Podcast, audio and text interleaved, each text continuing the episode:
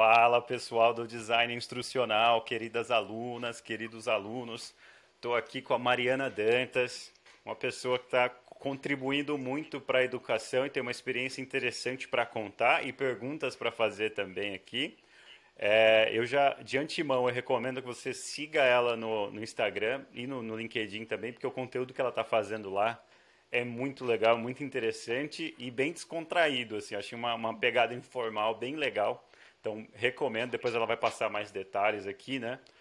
É, eu, eu não vou ficar introduzindo as pessoas. Mariana, muito obrigado pelo convite, mas ninguém melhor do que você para se apresentar. Conta assim, sem medo, sem, sem é, restrição de tempo, assim, sobre seu, suas experiências profissionais, como você chegou até o DI.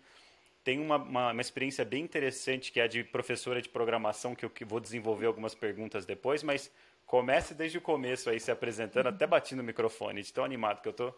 E, de novo, obrigado pelo convite. Fica à vontade para se apresentar para o pessoal. É, Oi, Alan, tudo bem? O pessoal que está assistindo, né? É, se você está assim, imagina eu, né? Eu estou aqui ainda sem, quase sem acreditar que estou conversando com você, estou tendo essa oportunidade. E com o pessoal também, né? Mas espero tirar algumas dúvidas e também é, ajudar né, outras pessoas que têm interesse nessa área. Então, como você já falou, meu nome é Mariana, é, eu sou pedagoga. Não, não sou formada há tanto tempo assim, eu terminei minha graduação em 2019. Uhum. É, e assim que eu terminei a graduação, eu já ingressei no mestrado. Né? Na verdade, eu fiz o processo seletivo do mestrado antes de terminar a graduação, para já sair né, de um direto para o outro. Tenho mestrado já na área de inovação e tecnologias educacionais, que é uma área que sempre me interessou, né, essa área de tecnologia. Não foi uma área que eu estudei na minha graduação, porque na grade do curso realmente agora passou por uma mudança, mas na época não não vi tanta coisa assim. Mas como eu sou desde pequenininha muito curiosa, fui ali é, descobrindo algumas coisas e me interessei por essa área e descobri inclusive esse projeto, né, esse programa em inovações em tecnologias educacionais. Terminei agora, inclusive, defendi essa semana que legal, a defesa parabéns. Do... Foi. Obrigada. E atualmente, né, esse ano foi um ano bem conturbado, assim, para mim aconteceram muitas coisas. Eu acabei saindo da sala de aula, eu trabalho com educação básica, né? Mas eu acabei saindo da sala de aula para ficar na parte mais burocrática, né? Estou ali como assistente, como auxiliando a coordenação. E nessa parte de formação de professores, que eu também sou muito apaixonada desde a área da, da graduação. É, meu TCC, é, minha dissertação, todos foram na área de formação de professores e eu faço esse trabalho freelance para uma editora também com essa pegada. Eu trabalho com formações sobre metodologias ativas, sobre o pensamento computacional, né, que você falou aí, é, o ensino de programação para as crianças também, e sobre tecnologias educacionais. Então, mais ou menos sobre isso que eu estudo, sobre isso que eu trabalho. E com o design instrucional, é, eu ainda não, não, tem, não fiz essa transição né, completa da, da pedagogia, da sala de aula para o trabalho de produção mesmo, de, de material e de, de tudo mais. Mas é uma área que eu conheci por acaso, muito, muito por acaso. Para quem não né, me conhece ainda, não me seguiu ainda lá na, nas redes sociais, eu moro em uma cidade muito pequena, assim, comparado a grandes cidades, não moro em uma cidade de 70, 80 mil habitantes. Não sou natural daqui, moro em uma, sou de uma cidade menor ainda. Mas, assim, essa, essa realidade ainda não, não chegou aqui.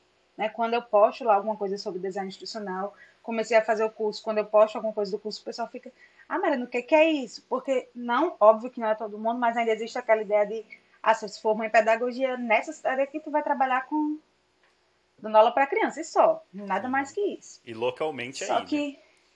exatamente.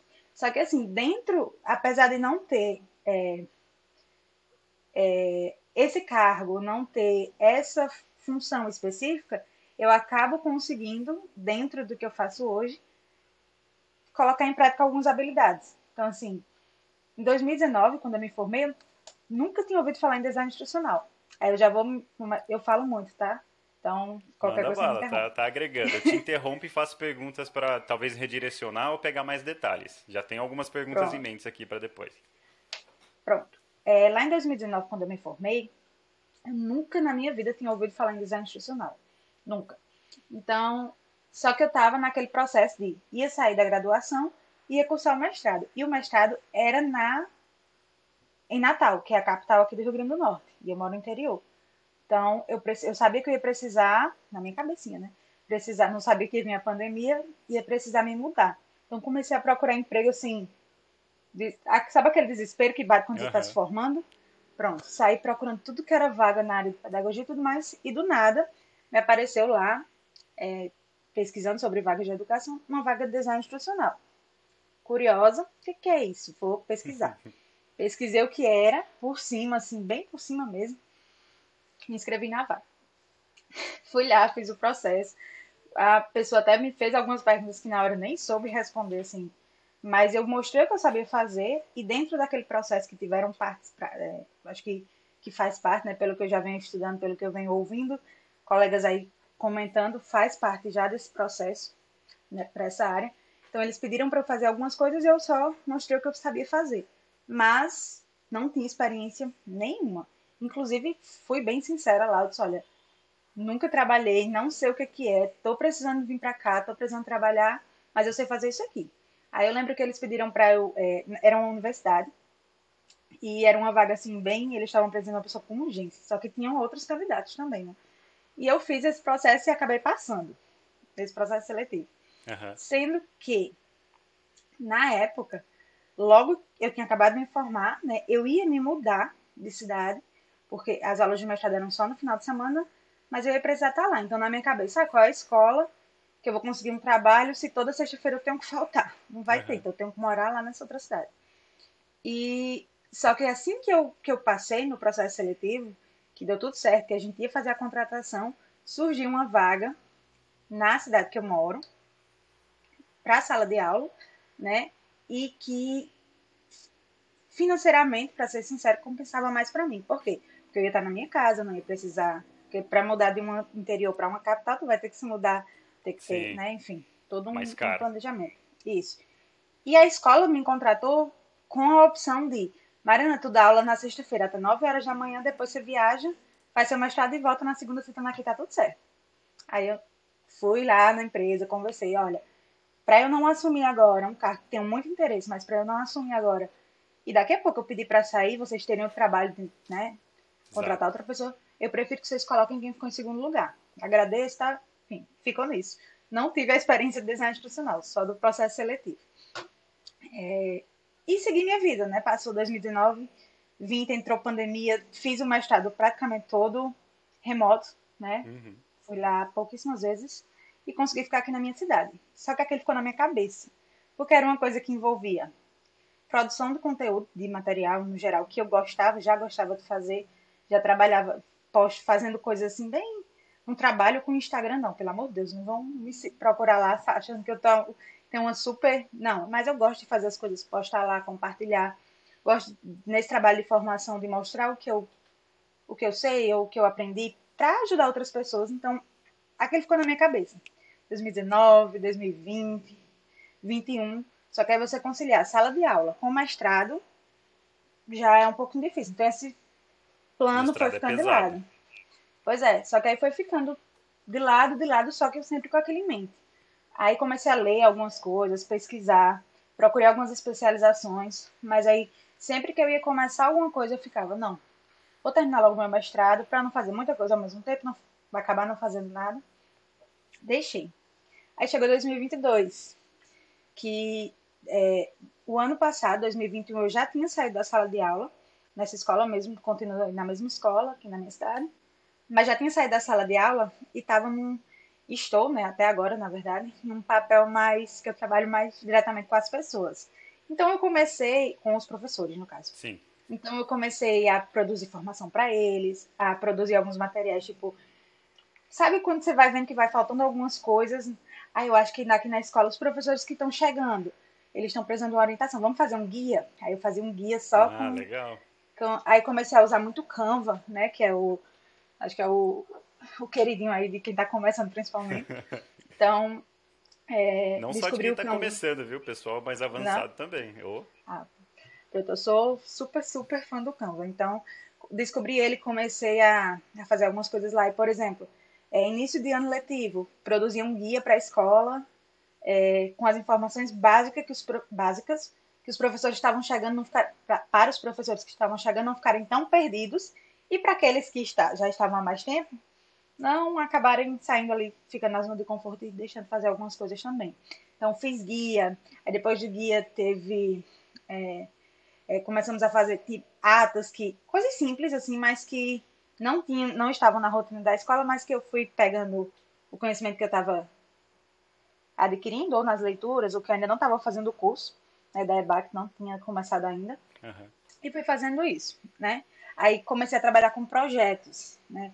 Eu criava alguns projetos pedagógicos, alguns projetos educacionais, envolvendo o pensamento computacional e desenvolvia com os professores. Aí também elaborava material para todos esses projetos. Enfim, fui colocando em prática, mesmo não estando na, ah, colocando em prática né, algumas habilidades, alguns conhecimentos, mesmo não estando naquela função de design instrucional. Sim. Até porque era com o ensino presencial, né, que a gente estava trabalhando. Aí o que é que aconteceu? Mas já estava é, meio que trabalhando como DI ali, pelo que você está me contando, né? Fazendo guia, é, orientando o pessoal. É, pronto. Minha função 2021, 2022 foi basicamente essa. Então, eu consegui colocar muita coisa em prática. Só que quando chegou 2022, é, a escola precisou, né, de um... Teve um afastamento por doença e precisou de um professor para assumir uma sala de aula. É, na verdade, duas disciplinas. E perguntaram se eu podia, se eu estava lá disponível né, sem fazer nada. Claro que eu aceitei, né? Então, fui Voltei para a sala de aula, mas ainda eu fiquei com um tempo livre. Isso no iníciozinho do ano. Uhum. Um, tempo, um tempinho livre para continuar né, com esse trabalho que eu já vinha fazendo. Só que como eu comecei a falar e não terminei, 2022 foi assim, o ano, não sei se para todo mundo, mas para mim foi aquele ano assim, sabe quando tudo sai do planejado, tudo, nada que eu planejei, quer dizer, algumas coisas, mas enfim. É, sei bem que é que aconteceu? No início do ano eu tive um problema de saúde no quadril. Eu simplesmente parei de andar. Nossa. Parei, parei. É, eu tava lá na escola andando, travei, não andei mais. Saí, lembro que saí de lá direto do hospital numa cadeira de rodas. Até hoje ainda não conseguiu descobrir ao certo o que é que foi, mas conseguimos tratar com fisioterapia e tudo. Só que eu fiquei em casa muito tempo. Me afastei do trabalho. Acho que eu fiquei muito tempo pra mim, né? Dois meses assim foi ficar em casa, ficar parada foi e assim, se você tá afastado, né, por questão de saúde, você não pode fazer nada. Eu falava, eu aperreava o povo da escola. Gente, mandar alguma coisa para fazer de casa? não pode. Mariana, não pode, fica em casa. Porque assim, eu tava bem, eu só não conseguia, né? Eu tava bem no sentido de eu conseguiria produzir alguma coisa aqui sentada e tudo mais. Mas tinha o que fazer. Aí Sim. me surgiu um evento gratuito da EBAC. Não vou lembrar agora qual foi, porque esse ano eu já participei de vários. E eu participei. Também fiz vários. E... Pronto e assisti umas aulas lá e consegui alguns sair juntando. Sabe o que é juntando cupom de desconto? Porque eu peguei uma promoção de uma promoção de eu já tinha visto o curso há um tempo, esqueci de comentar isso. Só que eu realmente não estava podendo fazer, né? Tinha outras prioridades, não tava, enfim, não estava organizada o suficiente para conseguir fazer, pagar pelo curso e fazer. Mas era uma coisa que eu já queria há um tempo. Acho que desde o ano passado eu vim namorando com ele. Paquerando. O que, é que aconteceu? é, sair juntando, é, desconto daqui, desconto dali. Do nada eu tava assistindo um vídeo no YouTube que, de um, um canal que eu sigo, que não tem nada a ver com design institucional. A menina, pá, um desconto na EBAC. Eu junto, peguei esse desconto também. Enfim, fui lá falar com a menina. Fiz, já, já que eu tô em casa, não tô podendo fazer nada, eu vou dar um jeito de fazer esse curso agora. Parcelei lá em não sei quantas vezes e fiz o meu. Dessa vez eu vou fazer. E me inscrevi. E quando eu comecei, acho que eu comecei em abril, ou foi em maio. Não vou lembrar, mas foi em abril. Comecei assim, sabe quando você vai se encantando, assim, você vai se apaixonando. Cada aula que você vai fazendo, você quer contar para todo mundo que você está aprendendo, você quer fazer alguma coisa. Que legal. É, tive é, dentro do curso o que eu mais estou gostando ontem, inclusive até eu conversando com uma pessoa, eu comentei. É, parece que eu estou fazendo uma faculdade, parece que eu estou cursando uma graduação, porque eu passei, né? Eu quis, eu estava lá produzindo, realizando uma das, uma das atividades. E assim, eu gastei bastante tempo para fazer a atividade e era uma parte da atividade, não era a atividade toda. Aí, aí eu converso, mostrando a uma pessoa, a pessoa fez, mas isso é a atividade toda. Eu fiz, não, isso aqui é uma parte, ainda vou fazer as outras duas e ainda falta a documentação, enfim. E eu tenho feedback que para mim está sendo assim, para quem, quem não, não conhece né, o curso ainda, está é, sendo para mim uma das melhores partes, porque eu fa eu tenho, eu sinto que eu não estou sozinha, eu faço lá, eu produzo alguma coisa, envio e eu tenho um retorno, e os retornos eles são assim, maravilhosos, não é aquela coisa As assim, estão mandando muito bem mesmo, nossa. É, não é aquela coisa assim, ah, Parabéns, tá tudo ok, você, você mandou? Passou. É, isso, não, não, eu realmente consigo, tanto que, o que é que aconteceu comigo? Como nem tudo são flores, né? Eu não posso dizer. Eu adoro. Eu sempre fui. Eu sou. Eu até vi você falando um dia, em um desses vídeos, não lembro. Ou foi no evento da EBAC, não lembro também. Mas que você fala assim: ah, eu estudo, mas eu não. Naquela coisa assim, ah, eu adoro sentar para estudar. Ah, Aí eu já sim. sou o contrário. Pronto, desde, desde novinha mesmo, eu sou aquela. Eu sou estranha. Sou aquela pessoa que gosta de sentar assim e estudar. Tanto que livros, eu agora de férias, né? Tô de férias e o pessoal. É, ah, mas eu vou dar um livro para você ler, vou emprestar um livro para você ler. Eu só sei ler, não, não é que eu só sei ler, mas eu só gosto de ler livro acadêmico. Vou fazer doida. Eu sento, eu já tentei iniciar assim, no máximo uma poesia, que eu sou louca por poesia, mas eu tento ler assim uma literatura e nem sempre eu me envolvo eu, eu tanto sou... quanto eu pego eu sou igual carro a álcool no frio, assim, tipo, demora, mas na hora que embala, vai embora também. Vai. É. Pronto, não, eu gosto mesmo, assim, tanto que eu, eu fico muito frustrada, assim, é, enfim, eu fico chateada quando eu não consigo, por isso que na, nessa época que eu fiquei em casa, eu fui procurar o que fazer, né, então o curso caiu assim como uma luva. Aí o que é que aconteceu? É, depois desse problema de saúde que eu tive, que me recuperei, voltei a trabalhar e tudo mais, vieram outras coisas, né? Vocês não sabem, não dá para ver aqui, mas contei pro Alan que eu tô aqui é, nove meses já, qualquer horinha Nossa. o João pode nascer. Vai então... ter que ser Day Talks com Mariana e João. é. Então, tá, tô aqui, veio a gravidez, que aí acarreta em várias outras coisas, e saúde na família também. Tiveram muitas coisas que aconteceram esse ano que eu acabei não me dedicando no início como eu queria ao curso. Aliás, no início não, na metade. Porque no início eu fiquei lá, peguei empolgada, fiz meus três produtos, mandei tudo. Tudo bem. Comecei a assistir as aulas e você tem a oportunidade de seguir nas aulas, mesmo que você, né, você, tipo, ah, eu mandei atividade, mas eu posso seguir. Sim. Só que eu não quis, assim, foi escolha minha. Eu disse, não, eu não vou passar para eu enviei uma atividade, recebi um feedback, só que esse feedback que eu recebi, nesse feedback foi logo no início, foi, acho que foi módulo 4, eu recebi um feedback que eu decidi mudar dois dos meus produtos. Eram três, né? Porque eu disse, não, eu vou fazer uma coisa um pouquinho maior, porque eu vou aprimorando e vai servir, assim, porque eu tinha feito uma coisa, eu tinha feito uma aula, mas eu tinha feito duas coisas, assim, produzido duas coisas pequenas, relativamente uhum. pequenas. Eu disse, não, vou, vou mudar aqui, que está no início ainda, vou fazer uma coisa maior, que eu acho que eu vou conseguir aprender mais coisas, né? Colocar mais coisas em prática. Aí resolvi mudar. Só que aí sabe quando você fica naquilo, fica na cabeça, eu tenho que fazer tal coisa, eu tenho que fazer tal coisa, e vai, vai fazendo, né, assim, não coloca em prática. Eu, eu realmente tive esse momento, fui resolvendo essas outras coisas que foram aparecendo na minha vida, fui me dedicando mais ao trabalho, e acabei deixando, não quis assistir as outras aulas, eu disse, não, eu não vou seguir, porque eu vou assim, baralhar tudo na minha cabeça, eu disse, não vou seguir as aulas sem terminar essa tarefa. Aí eu passei realmente um tempo, acho que faz, fazia um mês que eu não, tá, não tinha, assim, pegado nas aulas. Fui fazendo, fiz dois eventos da EBAC sobre design institucional que, que tiveram gratuitos. Fiz, já saí mandando para todo mundo, os professores lá da escola que eu trabalho, todo mundo fazendo. Já, já todo mundo tá na área de DI. É, fiz esses eventos, aprendi algumas coisas, mas não segui com as aulas do curso.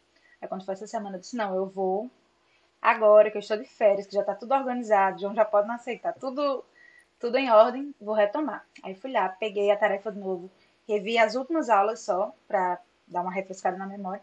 Coloquei no, tudo no papel e reenviei a nova tarefa. Aí pronto, aí já. Aí parece que começa a fluir de novo. Sim. Aí pronto. Aí já comecei, só que assim. É, nem sei explicar, assim, quando você começa, porque foi um momento assim, acho que todo mundo tem, né, na verdade, esse momento de. Aí eu parei aqui um pouquinho, precisei parar para fazer outras coisas, mas quando eu retomei, assim, eu, eu não sei explicar o que é que eu sinto, mas acho que talvez identificação mesmo com a área, porque realmente é uma coisa que flui. Você vai assistindo as aulas, você já vai pensando. Na primeira aula do módulo, geralmente eu já começo a pensar do que é que eu vou mudar, do que é que eu vou fazer.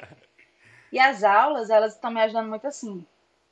Eu até converso às vezes com, com alguns colegas professores, até lá no Instagram mesmo, o pessoal que trabalha comigo, e eu falo assim, o curso em si, né, porque tem alguns curiosos que perguntam, ah, mas o que é isso que você vive postando que tá fazendo? Faz o quê? Porque o povo pergunta logo, daí faz o quê? E assim, tem a profissão, beleza, você quer seguir lá a área, você vai fazer a transição e tudo mais. Mas mesmo que você não queira seguir na área, o curso lhe ajuda muito como professor, para o professor que está na sala. Porque eu não lembro, eu acho que até não lembro onde foi que eu. Minha memória hoje é péssima. Onde foi que eu postei? Eu acho que foi no Instagram, que assim. É, depois que eu comecei a fazer o curso, mesmo ainda estando no começo, que eu sei que eu tenho vários módulos aí para devorar ainda. Mas assim, tudo que eu vou fazer, tudo, eu paro e penso. É, mas a pessoa que vai receber isso aqui vai entender. E esse, isso foi esse depois... é o objetivo. É. Se você está pensando é. assim, então o curso está bem sucedido já. e assim, o professor, né, seja ele da educação básica, seja do, do superior, seja o que for, do online, do presencial, ele precisa pensar assim, né? Porque às vezes a gente faz, a gente produz as coisas, a gente planeja uma aula pensando na gente, não, pode, né? Então, esse foi um pensamento que de todos, assim, eu já aprendi muita coisa, mas é uma das coisas que eu vejo que está mais presente, assim, desde que eu comecei o curso. Então, independente, eu sempre digo aos colegas professores, independente de você querer seguir nessa área ou não, o curso vai lhe ajudar, né? As aulas, entender essa área, na verdade, estudar essa área vai lhe ajudar com suas aulas também. Não, muito legal. Uhum. Eu, eu ainda estou com a dúvida da parte da sua experiência, assim. Sua experiência com o curso está ah. Tá, sensacional, mas uma dúvida que eu quero que você elabore para o pessoal. Como é que você chegou até o momento que você... Como que você começou a dar aula de programação, assim? Uhum. Como é que foi essa experiência? Como é que você lidou com com esse conhecimento que eu assumo que você não tinha antes. Conta mais dessa experiência para o pessoal. Tá. Tô dizendo que eu falo demais, ó, já. Mas não, mas vou... sensacional. Que é. Você já vendeu o curso para o pessoal aqui. É, enfim, é, vamos lá. Em 2000 e... Eu terminei a faculdade em 2019, né? 2018, eu descobri um livro. Eu achei, literalmente eu achei um livro.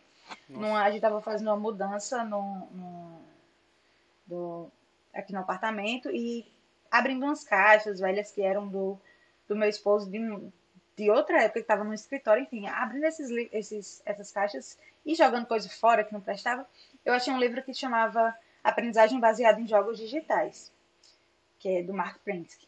Aí eu olhei e fiz, oxi, é que esse livro está fazendo... É, ele não é da área da educação. Fiz esse livro. Ele é, meu esposo é programador. Aí eu uhum. fiz, ele fez, não, eu comprei um dia para para estudar umas coisas, para ver se eu conseguia desenvolver uma coisa, mas nunca li, tá aí. E o livro era de, acho que 2012, 12, não vou lembrar agora. Comecei a ler esse livro, o primeiro livro Olha. que eu li na área de tecnologia educacional.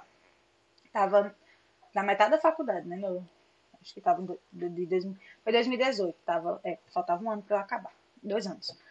É, início de 2018 comecei a ler esse livro e comecei a me interessar. O livro ele falava muito sobre as empresas também, né? A parte da gamificação, a parte de uhum. jogos uhum. e tudo mais. Só que é, ele trabalhava a aprendizagem tanto das crianças, que até então era o meu foco, porque, como eu disse ali, no meu curso ainda era aquela coisa engessadinha, mas também falava muito de empresas. Eu fiquei ah, trabalhando de jogos, trabalhando aprendizagem de empresas, começou a me despertar interesse. Desse livro, né, eu comecei a pesquisar sobre jogos, como minha experiência com tecnologia educacional começou com jogos digitais comecei a pesquisar sobre jogos, comecei a, a conhecer jogos e, e ver uma. Ver uma eu não, não sou muito assim do universo dos jogos digitais, uhum. não, não sou aquela pessoa assim, ah, adoro jogar, não. Mas comecei a conhecer um pouco mais e ver como é que eu poderia trabalhar isso de forma pedagógica. E comecei, criei um projeto, na verdade. Fui procurar na universidade. Não tinha nada na área. Aí eu saí do meu curso, que era pedagogia, e fui para o pessoal de sistemas da informação, que tinha um curso só. lá na faculdade também.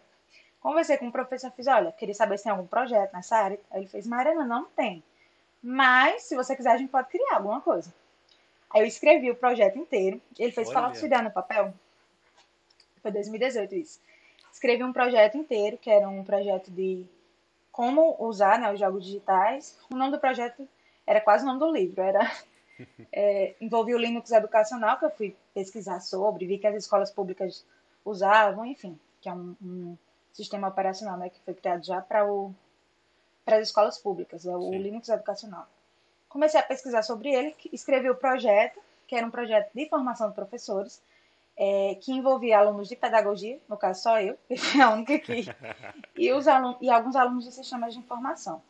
Então a ideia do projeto era a gente ir até as escolas públicas daqui da cidade que eu moro, é, os alunos do curso de sistemas iam restaurar os computadores se fosse necessário, fazer alguma configuração, porque eu, eu antes disso eu fiz uma pesquisa e vi que saí com. Oh, gente, tô dizendo que eu sou. Eu saí Curiosa, pegando contato. eu saí pegando contato das escolas, acho que foram 30 e poucas escolas ao todo. Saí pegando os contatos das escolas, procurando na internet, procurando quem sabia, enfim. Consegui os contatos, mandava o um formulário Googlezinho, um formuláriozinho do Google, para saber qual era a situação dos laboratórios nessas escolas. Se tinha, se não tinha, estava funcionando. Aí a, aí a ideia, no geral, era: se não estivesse funcionando, os alunos do curso de sistemas iam dar esse suporte. E, quando tivesse tudo ok, eu de pedagogia ia fazer a formação para os professores aprenderem a usar Olha, esses jogos. que legal. Arrumou é, trabalho fez... para o pessoal de sistemas. Foi. Mas todo mundo adorou. Era todo mundo voluntário na época, mas Assim, eu acho que foi uma das experiências mais importantes para mim, porque eu realmente aprendi muita coisa, convivi com muita gente, fui em muitas escolas, conheci várias realidades diferentes, porque eu não trabalhava ainda, né, na época. Tinha uma bolsa de pesquisa, mas não era nessa área, era na área de História da Educação. É, enfim, fizemos esse projeto, desenvolvemos esse projeto de 2018 até 2019. A gente ia nas legal. escolas, fazia. Foi bem bacana. É, depois disso, eu, aliás, em meio a isso, eu descobri o pensamento computacional, sem querer também. Para quem não tudo, conhece, tudo... o que, que é o pessoal novato? Pronto. Que também, não, também não sabia, né? Eu comecei a pesquisar, porque lá no site, da, no sistema da universidade, tem um, um, uma, um local de busca, uma opção de busca que você pode pesquisar sobre projetos em andamento, e pesquisa de... E eu comecei a pesquisar projetos nessa área, de sair. Aqui tem pouca coisa, eu vou começar a pesquisar na Universidade de Natal é, que era né, na capital, para ver se eu consigo ver, achar algum projeto. Descobri um. Foi quando eu descobri, na verdade, esse programa do mestrado que eu faço. Aí fiz o quê? Metida e curiosa, como sempre, fui lá em Natal conversar com o coordenador do programa do mestrado, para ele me explicar. Eu fiz: olha, tenho muito interesse na área de tecnologia e tudo mais, trabalho com, atualmente com formação para jogos digitais e tudo mais, mas eu queria saber, né, como é que funciona. Eu preciso saber programar, minha preocupação era essa. Para entrar nesse mestrado, porque eu vou me formar o próximo ano, eu já quero começar a estudar, eu queria saber como é que é o processo. Perguntei tudo, porque eu não conhecia ninguém que. É, não sei se é uma. se é da educação ou se é da questão da cidade menor. Mas aqui onde eu moro, tem muito aquela coisa assim. Se, se você se formou em pedagogia ou em licenciatura, o mestrado você vai fazer em educação. Aí eu, não, eu já não tenho essa visão. Ou então aquela visão de você se formou, tu vai fazer um mestrado, um doutorado, vai fazer um concurso. É, é uma visão bem é, espalhada pelo Brasil, viu? Pronto. Aqui é isso. Então, assim, eu não queria fazer um mestrado em educação, porque eu sabia que era mais teórico, eu queria uma coisa ali que me ajudasse na área que eu. Enfim, eu conversei com ele, ele fez: Ó, oh, Mariana, eu tenho um, um projeto para ensinar pensamento computacional. Você sabe o que é? Eu fiz: Não. Aí ele né, explicou, pediu para eu ler algumas coisas e me apresentou a dois bolsistas que ele tinha, que davam aula, davam aula de, de programação de pensamento computacional, que eu vou explicar já já o que, que é, dentro de uma escola modelo que tinha na, na universidade. Então, eram alunos do primeiro ano ao quinto ano do ensino fundamental. Olha só. Ele fez, vá lá olhar, ver, assim, observe, como é que é, eles vão explicar. Leia isso, isso e isso, depois a gente conversa. O pensamento computacional, ele não, não é necessariamente o ato de programar. Ele é uma habilidade mais voltada para a resolução de problemas a partir de conceitos do pensamento computacional. Meu mestrado agora, quando eu defendi, foi sobre isso. Então, é você usar alguns conceitos como algoritmo, reconhecimento de padrão, abstração, é, decomposição, conceitos que fazem parte da área da computação, só que para resolver um problema. Uhum. Aí existe a forma de fazer isso é, usando a tecnologia digital, né, já Aliás, ah, eu vou ensinar você a programa, o básico da programação. Existem alguns programinhas que a gente usava lá, que tinha recurso, né, para para ensinar os alunos. Eles criavam joguinhos, eles criavam, iam entendendo esses conceitos, mas a escola não tem. Estou falando da escola, mas, né, que é a minha realidade, mas se a criança ou a pessoa não tem recurso digital, eu consigo trabalhar esses conceitos de forma que a gente chama desplugada, sem usar um recurso digital. Sim. Inclusive, o meu, a minha dissertação do mestrado é, trabalha nessa perspectiva né, de, do desplugado, porque eu pretendo com ela abranger um número maior de professores. Então, como eu sei que a maioria das escolas, principalmente públicas, não tem esse recurso né, de, é, de ter computador, de ter celular disponível e tudo mais, eu usei como estratégia as histórias infantis. Então, a minha proposta do mestrado é usar as histórias, as narrativas das histórias infantis para ensinar esses conceitos do pensamento computacional. Aí eu criei um e-bookzinho, tá, ainda não publiquei porque tá, tô só esperando ser publicado lá na, na plataforma do programa do mestrado para poder divulgar. Sim. Mas aí eu vou disponibilizar para todo mundo. Demais. E comecei a, a observar. Aí eu ia, eu já estava indo, já estava viajando toda semana para Natal, né, que é a, a, a capital aqui do, do Rio Grande do Norte, viajava, me voluntariei nesse projeto. Comecei a dar aula, era quinta e sexta-feira. Toda quarta-feira eu viajava, conversei com meus professores daqui, né? Então organizei a minha grade, me matriculei na disciplina de acordo de uma forma que eu assistisse aula o máximo do tempo que eu pudesse, de segunda a quarta. Na quinta-feira eu viajava, dava aula lá, voluntariamente, de quinta e sexta-feira. No sábado eu vim embora. Passei um ano. Eu passei um ano viajando, mas de, de projeto acho que foram quatro meses. Aí conheci o pensamento computacional, é, dei né, aula sobre isso, conversei bastante com o pessoal. Os dois bolsistas eram da área de TI, né, eles cursavam tecnologia da informação, e aqueles projeto, aquele projeto era o TCC deles. Né, mas eu estava lá só de metida. Então, o que é que eu fazia? Eles tinham a visão, eles entendiam de programação, eles entendiam de, do pensamento computacional e eu não. Só que eu tinha o olhar pedagógico. Sim. Então, ah, eu lembro, pronto, eu lembro perfeitamente que é, teve uma aula específica que era sobre é, que os alunos não, eles estavam com muita dificuldade de entender uma partezinha lá que envolvia ângulo, porque eles chegaram em uma parte da programação e eles não estudam isso ainda no fundamental. E eles não estavam entendendo nada do que era um ângulo de 90, um de 80. Uhum. Aí eu criei um relógio, eu disse, vamos fazer alguma coisa fora do computador?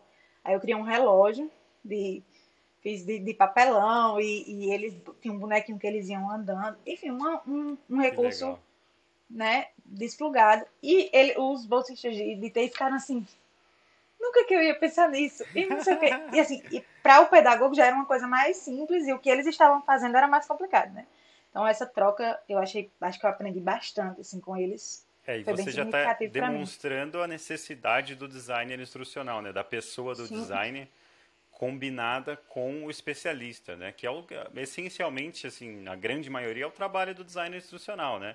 É pegar esse especialista, o conhecimento dele e sintetizar para essa pessoa que vai receber, né? Então você já está sendo designer instrucional sem, sem saber. Sem saber. Pronto. Aí só que assim, eu não moro lá, né? E assim, da cidade que eu moro para lá, são 300 e poucos quilômetros. Então assim, eu fiquei, eu tenho que levar isso aqui para minha cidade de alguma forma. Se eu quero continuar morando lá, é, vou ter que, que dar um jeito. Aí comecei, metida mais uma vez, escrevi um projeto. De a curiosidade no nível exato para ser designer instrucional. É, pessoal de design instrucional, produto digital e essa área assim mais, mais tecnológica e inovadora, a galera tem que ser curiosa. Então eu estou admirado pela sua história, porque realmente é, é, é o, a habilidade ou a característica de, de personalidade essencial para essa área. Mas bom saber que pelo menos está tô no caminho certo, né? Uhum. Então, eu, assim, eu me considero muito cara de pau, no sentido de assim, ai, quando eu quero uma coisa, eu vou lá. Pode ser que não dê certo, né? Mas eu vou tentar. O que é que eu fiz? Peguei a minha ideia de trabalhar com pensamento computacional. Aqui não tem. Eu tinha certeza absoluta, eu conhecia a realidade das escolas daqui, públicas e privadas não têm sim de pensamento computacional. Eu não posso, no, eu pensando lá, né, no comecinho da minha vida profissional, 2019. Naquela época de estar tá procurando emprego para tudo que é lado. Então, eu não podia pegar a minha ideia naquele momento, embora eu quisesse, e entregar lá para a escola pública e só deixar lá e ficar sem ganhar nada e se ficar sem trabalhar. Naquele momento eu não poderia fazer isso. Uhum. Embora hoje eu esteja lutando para né, que o pensamento computacional chegue para a escola pública também.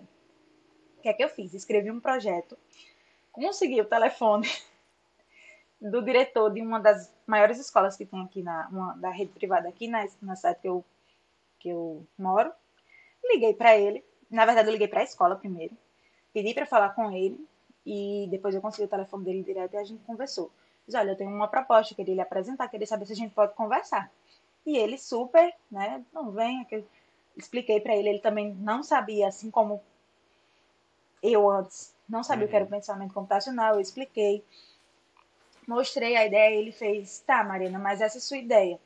Você quer, tipo assim, vender para a escola ou você quer ser funcionária da escola para trabalhar com isso. Aí eu expliquei, aí eu disse, né, que eu me, expliquei toda a minha história, que vocês uhum. já ouviram, de que estava precisando trabalhar, mas tinha sexta-feira e tal, não sei o quê. Acabou que eles me contrataram. Olha só. Me contrataram, só que ele disse assim, Mariana, é o seguinte, gostei demais da ideia, quero, porque eles são, assim, eles gostam muito de, de novidade e tudo mais. Só que assim, a escola esse ano já está implementando um projeto novo, que é o de educação socioemocional. Então, assim, para não serem duas coisas, duas novidades, duas. Assim, um impacto muito grande para os Sim. alunos, duas, né? Então, vamos fazer o seguinte: guarde o seu projeto por um tempo. A gente vai montar, a gente vai começar a pensar num laboratório, você vai. E ele deu assim, eu fiquei, meu Deus, é sério isso? Ele me deu assim a liberdade de montar o laboratório, fazer o projeto do laboratório que eu queria, né, para ele, enfim. Que Só legal. que veio o quê? A, a pandemia. Danada. É, a danada da pandemia, Mariana ficou dando aula para uma turminha do segundo ano do fundamental, remotamente, e o laboratório foi todo desmontado para quê? Para quando a gente voltasse né, no, no, no, presencial, que teve aquele que chamaram de híbrido, né, que é o. Uhum. Alguns alunos ficaram em casa, outros não, e a escola precisava oferecer o ao vivo. Então, todos os, os computadores de laboratório eles foram distribuídos nas salas. E adeus Sim. laboratório, por enquanto. Né? Só que, Mariana, tem alguma forma, ele sempre perguntando, tem alguma forma da gente trabalhar o que você está querendo? Sem os computadores, por enquanto, eu fiz tem. Vamos trabalhar com as histórias infantis. Oh. Aí fui, passei o ano passado inteiro, que foi o que resultou no meu projeto mestrado, né?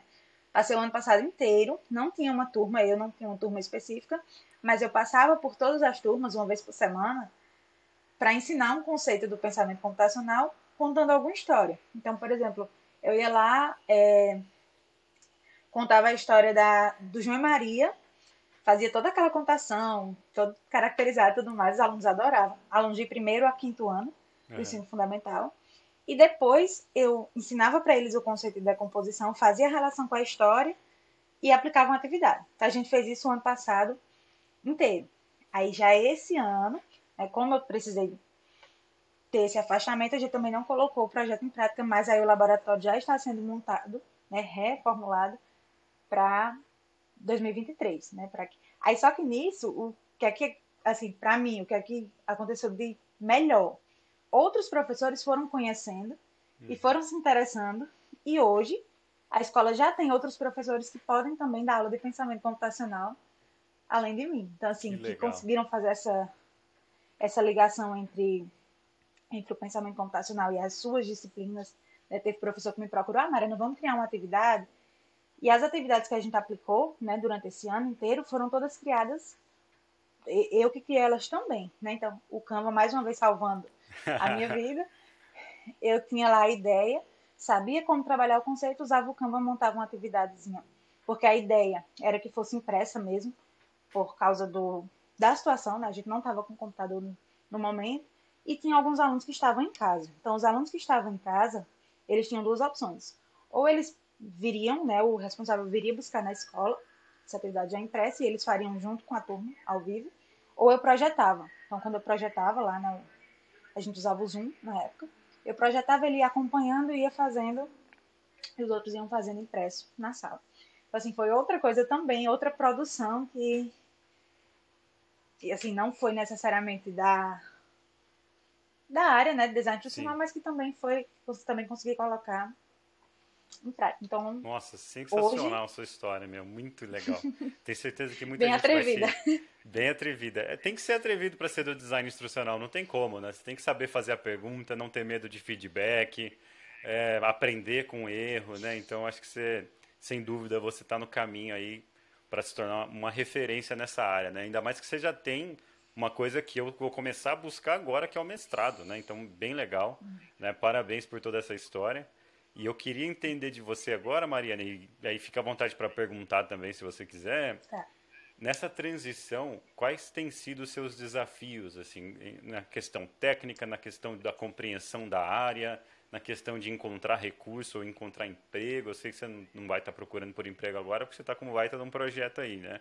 Mas conta mais dos desafios e tem muita gente que talvez está no início da sua jornada ainda, que está na, na, sala de aula, não tem toda essa ousadia positiva e está uhum. querendo mudar, está querendo trabalhar remotamente, ou está querendo melhorar seu salário, ou ter mais desafios, mas não está sabendo para onde ir, né? Então vamos tentar ajudar esse pessoal com seus desafios agora, como você resolveu desafios anteriores, né? E a gente vai batendo essa, esse papo aí. Tá.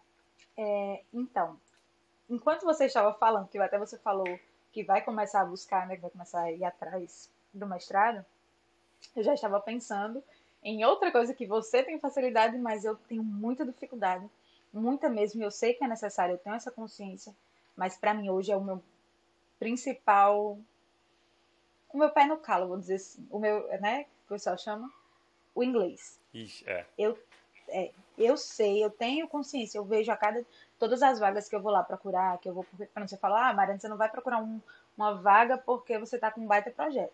Só que assim, depois que eu conheci a área, depois da pandemia, que eu, assim, a pandemia ela foi um terror para muita gente, né? Só que para mim ela clareou ainda mais a ideia que eu já tinha, que eu gosto, eu produzo melhor em casa. Uhum. Eu gosto de trabalhar em casa. Eu gosto de trabalhar dessa forma aqui, né, administrando ali algumas coisas. Então, principalmente agora, né, que, que vai vir um filho e que eu quero estar presente também, embora eu saiba que não é fácil, eu continuo sim, né, buscando essa oportunidade de poder trabalhar de casa, dependendo de onde seja, se, né, enfim. Mas eu encontro duas hoje duas principais dificuldades. Uma é essa, né, do inglês que eu sei que eu vou ter que correr atrás, que eu sei que eu vou ter que dar um jeito, mas eu ainda tenho, sim, uma trave. Um, eu, parece que quando você fala assim inglês eu travo, sabe? Então eu já Sei tentei, é já é. Eu tive escola de inglês já. E eu não posso é. amenizar a importância do inglês. Assim, é um adicional muito importante, faz a diferença na remuneração, na, na no crescimento da carreira, né? Então, realmente é muito importante. E como ex-dono de escola de inglês, que eu criei um método de inglês para brasileiros, se precisar, me chama aí também. Olha, não ofereça, porque realmente eu. Não, eu, é um eu tenho, prazer. Tenho essa dificuldade e preciso correr atrás disso, porque quando eu vou pesquisar as vagas, né, quando eu vou ver as vagas, realmente eu sempre né, me deparo com essa necessidade. E assim, há, principalmente mais oportunidades, né? Porque a, a segunda, né, acaba refletindo na verdade, o inglês acaba refletindo também um pouco na minha segunda dificuldade, que é a questão de onde eu moro. A Maria no design institucional consegue trabalhar remotamente. Uhum. Beleza. Só que eu ainda encontro essa dificuldade no sentido de, ah, eu tô aqui, tá no meu LinkedIn, lá no meu é, Instagram, lá no meu currículo tem que eu moro em Caicó, Rio Grande do Norte.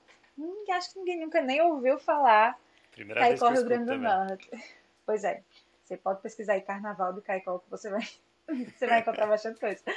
É, então, é, é uma cidade né, pequena, é uma cidade que ainda não vive essa realidade. Né? Quando eu encontrei uma vaga próximo é, nessa área, era uma vaga a 300 e poucos quilômetros de distância, eu tinha que estar lá presencialmente, não tinha essa uhum. opção de, do, do remoto. E quando eu encontro algumas vagas né, que, que são remotas, que eu sei que existem, eu sei que, que, que existe essa possibilidade, é, tá lá a, a, vaga em São Paulo, a vaga no Rio de Janeiro, a vaga. E eu, eu sinto isso, né? Pode ser que um dia mude, mas tipo, eu mando meu currículo, tá lá. Aí, ah, meu, tá lá no interior do Rio Grande do Norte. Nem sempre, não generalizando, né? Claro que vão existir oportunidades, mas nem sempre né, isso vai ser atrativo. Porque vez ou outra eu vou precisar estar tá lá, eu vou precisar. Que são coisas que eu poderia fazer, mas que é uma dificuldade que eu encontro ainda. Não uhum. ser uma, uma área tão reconhecida por aqui, né, e eu conseguir encontrar alguma coisa nesse sentido. Só que como eu me considero muito atrevido, o que é que eu fiz um dia? Nem estava fazendo. Eu não lembro. Ah, não lembro agora se eu já estava fazendo o curso da EBAC, mas acho que eu tinha começado. Eu saí catando e-mail na internet. catando e-mail de empresas que trabalhassem com design institucional, porque o que é que eu queria? Como eu estava em casa, eu queria uma oportunidade para aprender, porque na minha cabeça, eu até vi você falando, eu não sabia, né, mas eu ouvi você falando com a Bárbara no, no acho que foi no, no Day Talk dela, que não existe o auxiliar, não existe o estagiário ali do design institucional, né? existe o júnior, o pleno e o sênior, né, se eu não me engano. Então. Na maioria dos casos, é. Pode até que ser que alguma empresa inove crie esse, é, esse, crie um esse título, né? É. Pronto, o que é que eu pensei? Quando eu comecei a ficar em casa, né, nesse tempo do, do atestado, eu disse eu queria aprender. Então, assim, mesmo que eu conseguisse alguma coisa que fosse. Isso eu pensando, né, sozinho em casa. Alguma coisa que fosse meio expediente, que fosse, mas que eu conseguisse aprender na prática, assim, para eu me sentir segura de, ah, Alan, pode me contratar que agora eu sei, um exemplo, né, que eu uhum. sei fazer isso aqui, eu tenho experiência com, com, com design institucional. Comecei a mandar e-mail, descaradamente, ah, bom dia, meu nome é Mariana, é, estou cursando, aí explicava, né, no, no corpo do texto que estava, do e-mail, que estava fazendo o curso de design institucional, que estava interessado na área, mas, e na verdade eu não estava procurando emprego, eu estava procurando uma oportunidade de para aprender, né? Um Sim. estágio remunerado ou não, é, poucas horas né, por dia que eu conseguisse conciliar com o meu trabalho, que eu também não poderia, não posso, principalmente agora, largar o meu trabalho para ficar num, como voluntário ou como né, aprendiz sem, sem não remunerado. Então, eu explicava, recebi alguns retornos, ficava Olha até só. surpresa, que eu disse, meu Deus, só que não, não consegui né, o que eu queria, mas eu lembro que teve uma, uma empresa que eu não vem ao caso, mas que a, a moça respondeu dizendo que tinha gostado do portfólio, que tinha ficado surpresa com, com, com o e-mail e tudo uhum. mais. Enfim, não consegui, não cheguei, né? Nem tudo são flores. Não consegui o que eu queria, mas eu penso em quando eu terminar o curso, eu fiz, não, vou fazer o seguinte, eu vou terminar o meu curso, porque aí eu vou, vou saber, né, vou ter mais propriedade para chegar e dizer, olha, eu sei fazer isso aqui, Vou continuar colocando em prática no, no onde eu já posso colocar, que foram todos esses trabalhos né, que eu falei. Fico produzindo é, gratuitamente, às vezes, algumas coisas para o Instagram. Hoje mesmo, uma das tarefas lá do curso, eu aproveitei e fiz, montei um guia. Legal. Né, e, e, já postei lá, acho que já postei até no Instagram. Se não postei, já, já deve, deve postar. É, produzindo alguns materiais gratuitos mesmo para ir colocando em prática, aprimorando vi, vi né, depois desses day talks que eu assisti, que eu estou precisando melhorar o meu portfólio, né? Eu tenho um que eu fiz é, até quando eu levei lá para a escola que eu trabalho hoje, foi uma novidade, assim, porque não escola é currículo, né? Tipo, é. empresa, assim, geralmente é currículo. E eu levei o currículo, mas já anexei o portfólio impresso na época, porque foi como eu levei. E ela é. olhava, eu lembro que ela olhava, tinha as fotos, os trabalhos que eu já tinha feito, e assim, aquilo ali para a escola foi o máximo, porque não faz parte da realidade deles. Mas eu, aí hoje eu já sei que eu estou precisando aprimorar o meu, nesse sentido. Em vídeo assim, seria hoje... bem legal, né? Você é uma boa contadora de histórias, acho que um, um vídeo portfólio ou um portfólio mais interativo, acho que seria bem interessante. E eu acho que você não conseguiu o estágio e não teve muito retorno porque você já está num nível que não é, eu acho que você não seria júnior necessariamente. Talvez você é, tenha que ajustar o seu LinkedIn com certeza, porque tudo isso que você está me contando não está refletido não tá lá. lá. E até em questão, não é nem questão do ser humano ver, é a questão do algoritmo te, te hum. impulsionar para o ranking. Né? Então, assim, realmente descrever, tem aquela ferramenta do LinkedIn que é o, C, o construtor de CV, lá na, na malinha, Sim. lá na parte de empregos, né? que você coloca a vaga que você quer, aí tem um detalhe, você vai ter que traduzir o seu currículo e criar uma versão do seu LinkedIn em inglês, né? Então você coloca tudo em inglês e vai lá, coloca a vaga, tipo, em design instrucional, que é instructional designer. Mas e... aí, Alan. Ah, e tudo Só que falta. Dúvida. Não, desculpa, vai lá. Não, nesse caso, para você, que aí você já termina me, me explicando e explicando para quem mais não saiba. Uhum. Nesse caso, se eu traduzir ele para o inglês, né? Se eu, eu não, no meu realmente não, eu não fiz isso. Então, se eu fizer essa tradução para o inglês, não vão aparecer só vagas em inglês, assim que eu preciso do inglês, porque hoje, se eu precisar do inglês, eu preciso realmente parar e estudar ele, então, ou não. Não necessariamente, porque o que acontece é o seguinte: a, o, os algoritmos, principalmente do LinkedIn, de redes sociais, eles estão otimizados para a língua inglesa. Então, mesmo uma vaga, por uhum. exemplo, sei lá, da EBAC, que precisa de um designer que não necessariamente vai ter que falar inglês, a, a, a, recrutadora vai encontrar as pessoas que têm esse perfil em inglês. Por quê? Porque o, o, próprio algoritmo ele otimiza em inglês. Tanto é que você não consegue nem usar a ferramenta do, do, do construtor de CV com o seu currículo em português, porque a ferramenta não entende. Ah. Então, quando você vai lá, cria esse novo perfil, né? Você não vai excluir o principal. Você vai lá no cantinho, cria um novo perfil em inglês. Aí você vai no Google Tradutor mesmo, traduz os trechos e cola nesse novo perfil. Aí tem um perfil em inglês e em português. Aí você vai na Nossa. ferramenta de construção de CV e escreve a vaga que você gostaria de ter. A própria ferramenta vai dizer, ó, tá faltando essas palavras no seu currículo para você ranquear melhor nessa, nesse título que você está procurando. E aí, se for uma palavra que você entende, você começa a incluir ela no seu LinkedIn em inglês, né, dentro das experiências e tal. E se é uma palavra que você não entende, você corre atrás, aprende rapidinho e adiciona lá também para ranquear melhor. E aí o que, que eu sugiro? Que assim, é, é, é, dica matadora. Não fique só naquela vaga. Então vai assim, é, design institucional. Beleza, fiz, peguei todas as palavras, entendo tudo isso, coloco isso no meu, no meu, no meu LinkedIn em inglês, aí eu começo a procurar por coisas alternativas. Então, gestor edu educacional, veja se é relevante para você. Ah, beleza, é um nível acima é Learning Experience Designer, que é uma outra palavra que basicamente é um, é um designer instrucional com UX design. Veja o que precisa. Se é relevante para você, adiciona também. Então, preencha as lacunas dos títulos ao redor ali do que você quer. Né? Então, por exemplo, hoje em dia fala-se muito de Product Owner, né? de, de produto Sim. digital. Mesmo que você não necessariamente queira trabalhar com Product Ownership, veja o que falta para você. Se você tem essas habilidades, coloca lá, porque aí você fica nessa gama toda das possibilidades. Então o recrutador não vai conseguir te evitar. Então, necessariamente você vai estar no top 10, no top 20 e vai aparecer uhum. né, para esses recrutadores. Aí a grande sacada é: otimizei completamente o meu, meu LinkedIn em inglês. O que, que eu faço?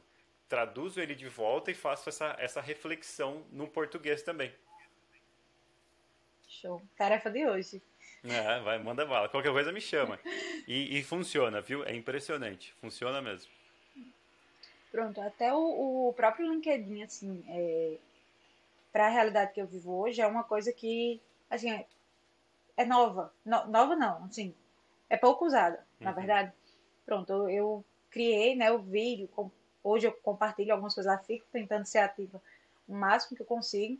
Né? Alguns posts que eu, que eu faço para o Instagram se adequam para lá, outros nem tanto, aí eu não, às vezes não levo, às vezes adapto. Mas é uma coisa que, por exemplo, para recrutadores aqui na região onde eu moro, não só nessa cidade, mas já não é tão comum. Então eu sei que ele é essencial para mim nessa tentativa, né, de conseguir coisas ou conseguir outras oportunidades. Mas aí essas diquinhas aí eu já não não é eu já adaptei algumas, né, de algumas outras dicas que você tinha dado. A questão da descrição, do, da foto, do, do, outras dicas que eu já tinha pegado com você em outros, não, não conversando, mas que eu via você postando. Uhum. E já tinha adaptado lá, mas isso aí realmente eu ainda não fico, vai ser minha tarefinha de hoje. E tem, você, você falando dessa dificuldade geográfica, né? Adiciona em algum momento ali no seu título, em alguma coisa, EdTech. Porque tem uhum. muita gente, tem empresa de fora buscando brasileiro para expandir no mercado brasileiro. Tem gente, tem, tem empresa que nem tem escritório aqui, mas está com operação aqui no Brasil. E tudo isso, eles, eles buscam, o termo que gira em torno de tudo isso é EdTech. É né? Então, se você olhar, por exemplo, todo mundo que trabalha na EBAC, virou um costume já colocar EdTech no título ali. Ou todo mundo que já passou pela EBAC ou pela Lura, ou o que seja, o pessoal coloca o termo EdTech porque já diz assim, ó, eu sei do que você está falando. Então, o pessoal que está buscando esse, essa mão de obra remota, esses freelancers e tudo mais, o primeiro termo que eles buscam é, é o pessoal com experiência em EdTech. Show. Depois, depois eu mesma vou assistir essa aula para anotar todas essas dicas. Qualquer coisa, chama lá também que a gente faz conversa, junto. É. Pois é. Mas eu deixei claro, ficou alguma dúvida ainda do. Não, ficou, Não ficou sensacional. Que... E aí eu, eu até queria eh, agradecer pela, pela clareza, né? E você é uma contadora de histórias assim impressionante que não dá nem vontade de interromper, muito legal mesmo. E eu queria deixar esse, esse último momento nosso, esses últimos minutos, para qualquer dúvida pontual que você tenha, tipo dúvida técnica, dúvida de conteúdo, o que, que você acha que pode agregar para o pessoal e até dicas para quem está começando, tipo onde ir, porque assim nem todo mundo vai conseguir parcelar um curso da EBAC, né? Eu até criei aquela playlist com várias aulas gratuitas da EBAC, né, da, de, de webinar e tudo mais, para o pessoal que não tem condição de começar, de pagar. Então, a ideia é que a gente consiga ajudar até quem não vá fazer um curso. Então, o que você puder fazer de dúvida, de pergunta, né, ou dar sugestões para esse pessoal que talvez nem consiga pagar o curso, eu acho que seria muito legal para a gente encerrar. Sim. É, assim, hoje, pra, pelo menos para as pessoas mais próximas, a principal dica que eu dou é ficar de olho nos eventos gratuitos, que tá, assim, tá tendo muito. Eu hoje mesmo já me inscrevi, acho que em um ou foi dois, que é sobre, não é sobre design institucional, mas é sobre design think, que uhum. também é outra área que eu conheci antes do, do design institucional e eu, ah, eu acho que eu tô começando a gostar dessas coisinhas de. Enfim, ficar de olho que sempre tem, né? É, na EBAC ou não, sempre está aparecendo é, alguns eventos gratuitos. Inclusive, quando a gente pesquisa, né, o, parece que o. Parece não, o algoritmo do nosso computadorzinho entende que a gente quer, né, que a gente está interessado naquela área e vai, né, sugerindo outras coisas para a gente participar. Sim. Então, a primeira, assim, eu acho que uma dica essencial seria essa, né, de, de ficar de olho em eventos gratuitos para ver se realmente, até porque, assim, nem todo mundo pode, como você falou, e também, às vezes, antes de você investir em algum curso, você quer realmente saber se, ah, será que é isso mesmo? A Ariana fala tão, tão empolgada dessa área, mas será que eu, quando eu for começar, eu vou realmente Exato. gostar? Tem essa questão também, né? Os vídeos, né, a playlist, assim, eu até dei essa dica no Instagram esses dias, porque a playlist Deitados me ajudou assim demais, assim, ouvir outras pessoas, ouvir pessoas que já trabalham na área, ouvir, às vezes você vai lá ouvindo, já vai fazendo ali algumas coisas. Ah, uhum. Ah, vou, vou, vou fazer isso no meu LinkedIn, vou fazer isso no.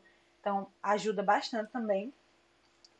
É, e buscar outras pessoas, né? Assim, eu, eu considero a, a, o fato de não ter vergonha de falar com desconhecidos uma virtude. Então, assim, você ir atrás. Sem dúvida, é uma vantagem né? sua, viu?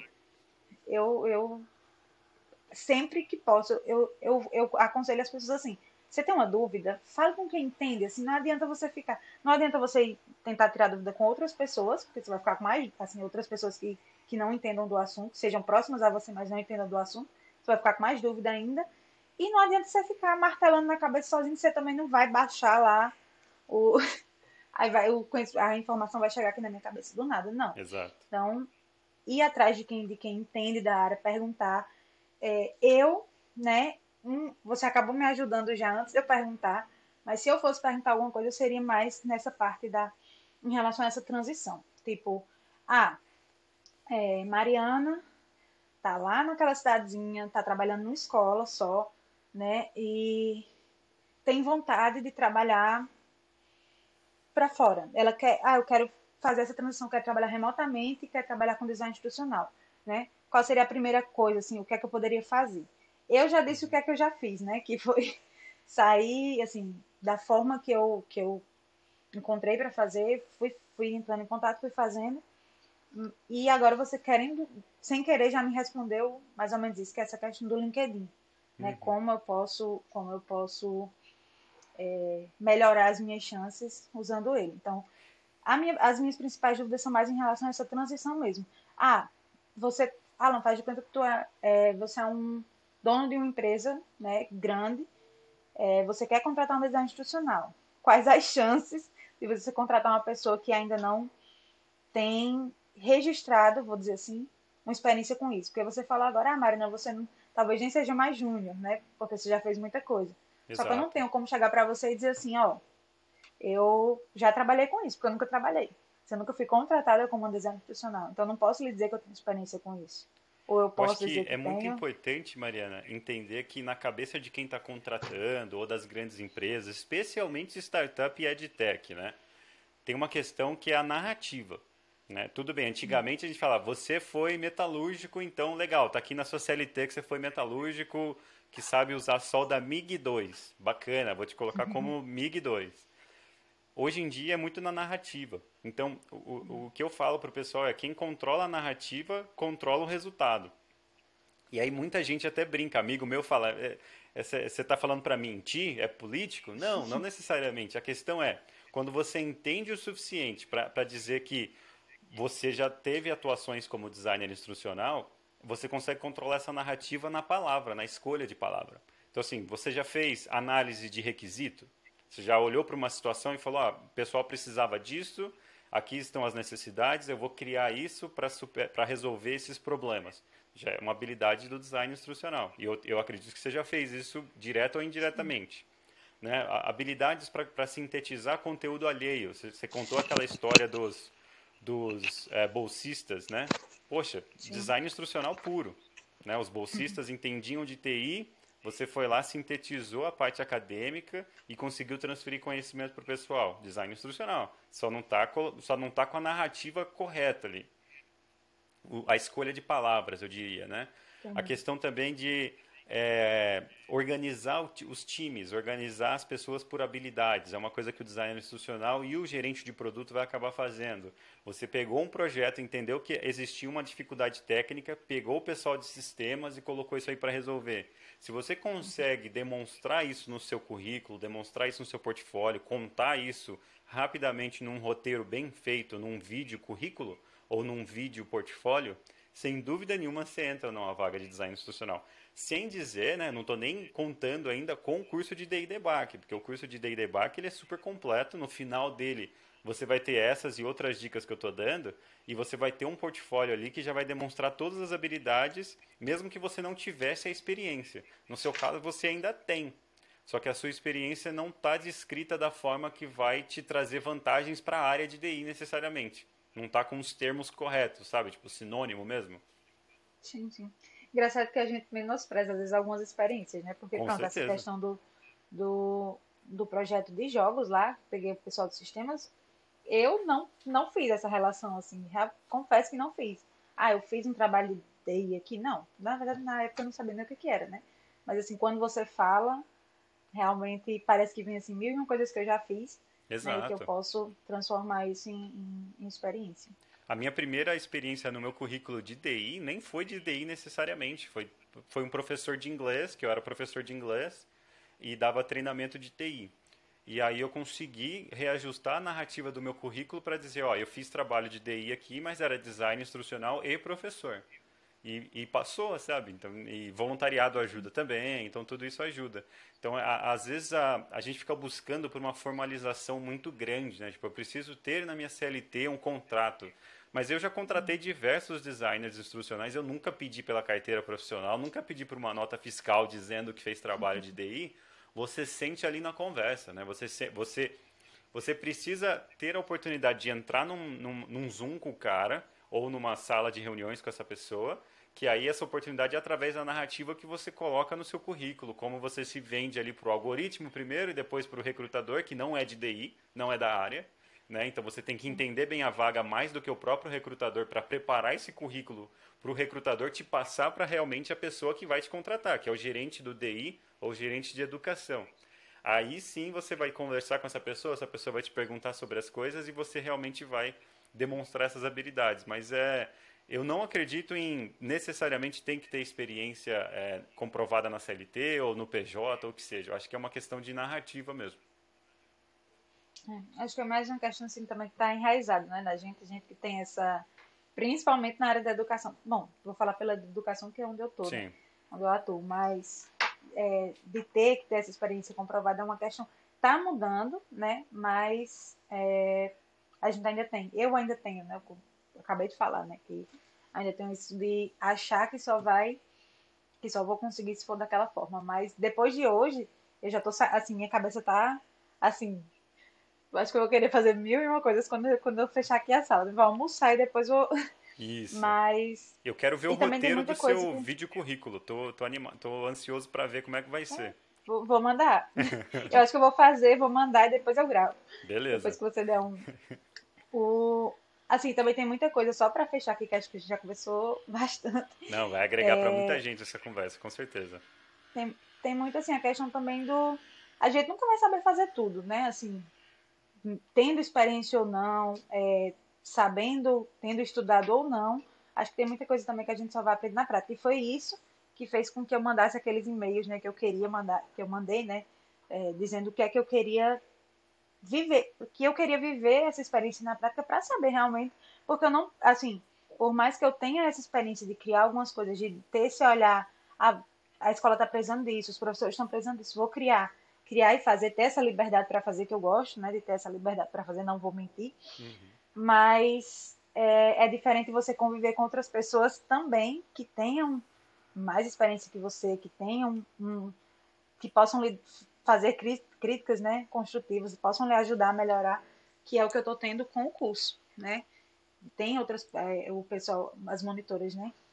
Quando elas dão esse feedback, eu entendo que ah, elas têm mais experiência do que eu, elas veem mais coisas do que eu, então assim, tá me ajudando? Então essa experiência, essa troca, eu acho que também é bem importante. Eu considero Sim. importante. Não, sem dúvida. E a gente tem, lembrando, a gente tem a comunidade de design instrucional. Eu estou sempre à disposição se eu puder ajudar de qualquer forma. Me chamem. Né? É, tem o curso da EBAC sim, que eu não vou mentir, eu estou promovendo, mas a ideia aqui é mostrar que existe uma indústria que está crescendo, não vai parar de crescer, né? que é muito divertido fazer, não vou mentir, é muito legal. Tem desafio, tem dia de passar raiva, tem mas é muito divertido, é muito legal, especialmente quando eu, uma experiência como essa com a Mariana. Eu achei que a gente ia ter uma conversa mais sobre as dúvidas dela e agregar para quem está começando, e no final ela falou bem do curso. Isso vale muito a pena, saber que o curso está tá entregando o valor, está né? Tá, tá realmente servindo o propósito, que é elevar a barra da educação. Né? Imagina, se todos os educadores, Sim. Designers instrucionais e todo mundo que está envolvido com a educação das crianças e dos jovens tiverem conhecimento suficiente, imagina onde o Brasil vai estar daqui a alguns anos, né? Então eu acredito muito nisso e eu tento refletir isso em tudo que eu faço e eu, ve, e eu fico muito feliz de conhecer pessoas como você, Mariana, porque é, é, é uma comunidade e eu, eu sinto que a gente faz parte do mesmo grupo. Então eu estou aqui para o que eu puder ajudar. Show. Eu também tenho muito esse pensamento de, de, que a gente tem que se ajudar, né? Vão ter coisas que um vai saber, outro não vai, um vai aprender, outro não vai algumas oportunidades, como o curso, por exemplo.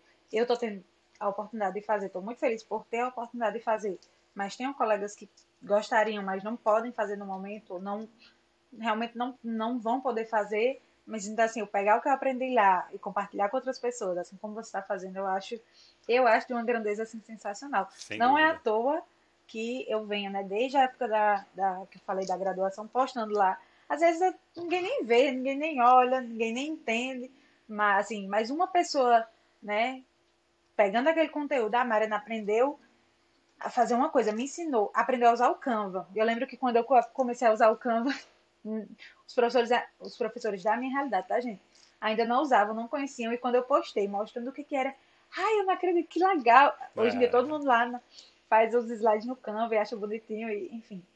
É, Se uma pessoa vir o seu vídeo, já, já agrega muito. Você não sabe o que isso vai acontecer, o que, que isso vai gerar depois, né? Você não sabe quantas pessoas essa outra pessoa alunos, vai influenciar.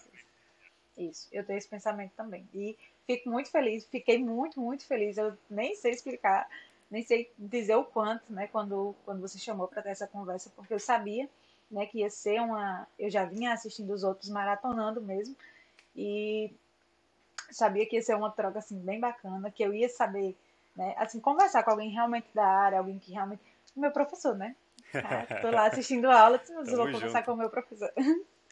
e eu acho muito bacana, assim, queria até parabenizar essa essa você ser muito acessível, né, desde na, do, desde as redes sociais, né, o LinkedIn e tudo mais, nos eventos quando eu estou participando, eu estou sempre vendo você por lá também tirando dúvida do pessoal. E eu acho isso muito bacana. Queria aproveitar aqui o o espaço finalzinho para lhe parabenizar por isso. Poxa, obrigado. Mariana, muita saúde para o João, que ele veja esse vídeo daqui a alguns anos e você esteja bombando na área de DI, né? E, e esforçada oh. e está prestes a, a, ter um neném, né? Dar a luz e está aí aprendendo, se esforçando, compartilhando. Então esse vídeo é um registro disso e a gente vai se falando aí, tá? Muito obrigado e um abraço. Tchau, abração. Obrigada, Alan.